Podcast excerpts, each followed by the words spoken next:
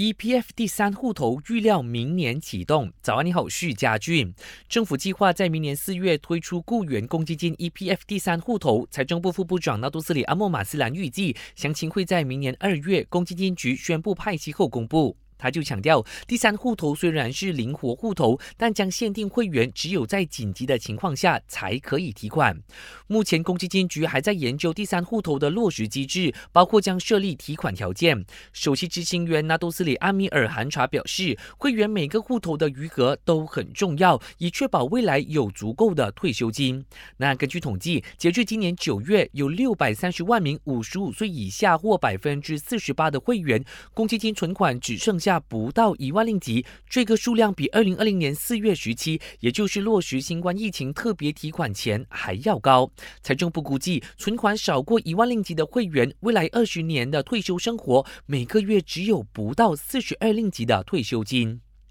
另外，西海岸大道 WCE 第六区路段正式通车，预计从巴生嘎巴到阿萨姆加瓦的车程，可以从现有的四十五分钟缩短到十五分钟。工程部宣布，这个路段的大道使用者可以享有免过路费优惠，到明年的一月二号。最后，本台正在招募全职新闻主播，欢迎符合资格者将履历表和一分钟的新闻录音发送到 newsroom at astro.com.my